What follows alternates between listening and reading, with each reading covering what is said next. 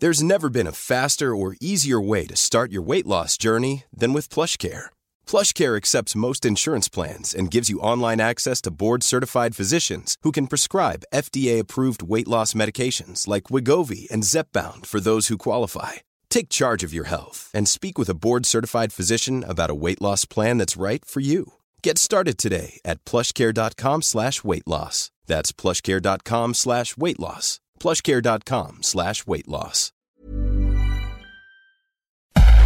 Entrevista. Tenemos en la línea telefónica a Rogelio Jiménez Pons, eres el director general de El Fonatur, que eh, bueno, pues es esta entidad que está encargada del proyecto importante del nuevo gobierno, el Tren Maya, allá en cinco estados del sur sureste de México. ¿Cómo te va Rogelio? Muy buenos días, gracias por tomarnos la llamada. Gracias Mario, pues a tus órdenes. Pues eh, platícanos a grandes rasgos, ya se adjudicó este primer tramo del tren Maya, eh, eh, se quedó el, contrato una, pues un consorcio, ¿no? Que encabeza una asociación de una portuguesa, Mota Hill, y una constructora china. son, pues, es un tramo importante, ¿no? El, el, que se adjudicó en esta primera etapa. Cuéntanos un poco de los detalles, por favor, Rogelio. Cómo no, mira, este, ya como, como bien indicas, ya tenemos el primer tramo asignado. Es un tramo que va de la ciudad de Palenque a Escárcega. Eh, este tramo pues es eh, muy significativo porque pasa por Chiapas, eh, parte de Tabasco, y tiene elementos muy importantes como puentes que cruzan el río Sumacinta, en fin, una serie de estructuras que, que lo hacen muy relevante al tramo este. Ya también se está eh, por adjudicarse, mañana sale el resultado del segundo tramo, es el que va de Escárcega y cruza todo Campeche, llega hasta el límite con, con, este, con Yucatán. Y ayer se recibieron las propuestas de la tercera etapa, que cruza todo este Yucatán y llega hasta Izamal. Estos tres tramos prácticamente ya están este, licitados ahorita, están por resultados, el segundo, el segundo tramo se asigna mañana y el otro en el día 15 más o menos, el siguiente tramo. También estamos ahorita viendo el cuarto tramo, que está sobre una concesión que tiene una carretera de paga que es este, ICA. Ahí vamos a utilizar parte de esta concesión para llegar a, a poner, a colocar el tren en uno de en, estas zonas del derecho vía que ya se tiene. Entonces con eso estaremos avanzando con cuatro tramos en estos días. Cuéntanos un poco, eh, Rogelio, de los tiempos en que van a poder, eh, pues, con, concluirse estas primeras, segunda etapa, particularmente la primera que se adjudicó el jueves pasado y la segunda que va a adjudicarse mañana, ¿cuándo van a comenzar construcción y más o menos cómo están los tiempos de, terminación y entrega de esas primeras obras? Pues mira, la intención es empezar el mes de mayo, ya este, el primer tramo debe empezar la semana siguiente obviamente vamos a empezar muy muy muy lentos. Tenemos un protocolo ahorita de exigencia por la cuestión de, la, pandemia. Se tienen que empezar a hacer obras provisionales con mucha previsión. Los trabajadores deben estar muy distanciados. La gran ventaja aquí es que esto es en el campo, en campo abierto, se hacen campamentos, hay un control sanitario mucho más exigente. Eh, las gentes no tienen que llegar a través de transporte colectivo, que ese a veces es un factor de contagio importante. Entonces, estos protocolos nos van a ir permitiendo empezar poco a poco y sobre todo ya para mes de junio, julio, cuando ya esperemos que ya la pandemia empiece a decrecer, eh, nosotros vamos a tener incrementos importantes. El objetivo también es eh, generar eh, empleo en toda esta región. pues es posible que si hacemos todo lo conducente tengamos una generación de empleos de alrededor de 80 mil personas de aquí a fin de año. Entonces eso ser un aliento en una región también que fue muy afectada, está siendo muy afectada por lo del, COVID-19. Sí, sí, sí. Sí, sí, totalmente.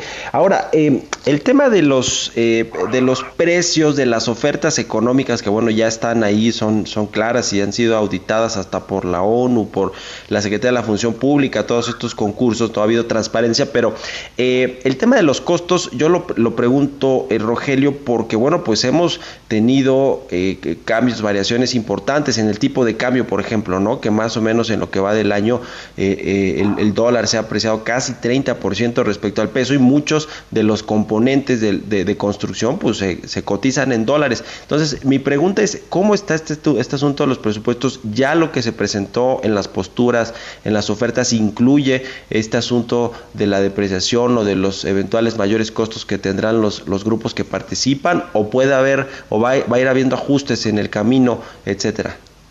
No, bueno, en, tipo de licitación que hemos hecho ahorita de, de este tipo de obra civil, no pueden manifestarse incrementos importantes. Lo que plantearon ahora se, tiene que respetar en este programa.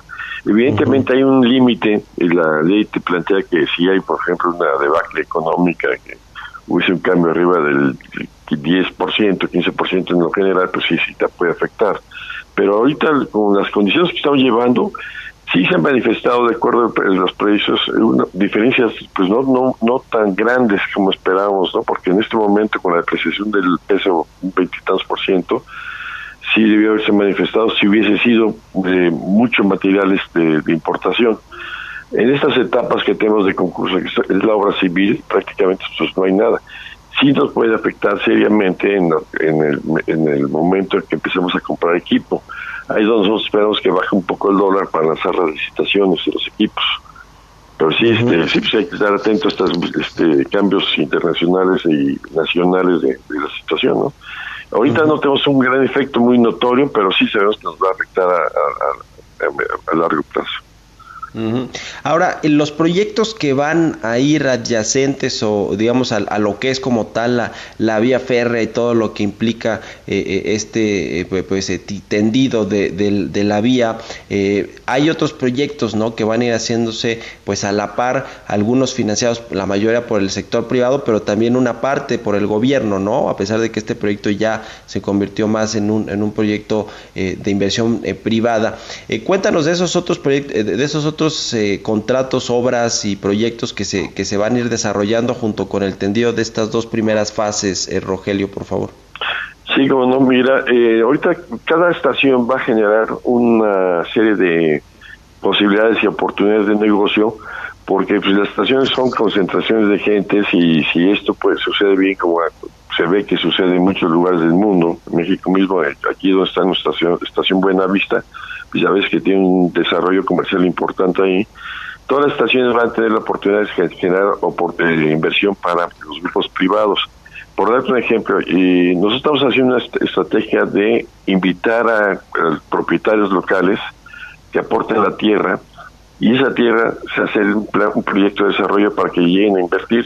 Ejemplo, en Palenque tenemos ya ahorita una concentración importante de cerca de mil hectáreas que han sido aportaciones de distintas instancias, tanto particulares, aportó una parte del gobierno federal, una parte del gobierno estatal, y juntamos militares. Y ahí va a estar de medio la estación, y esta estación va a generar un desarrollo de distinta índole.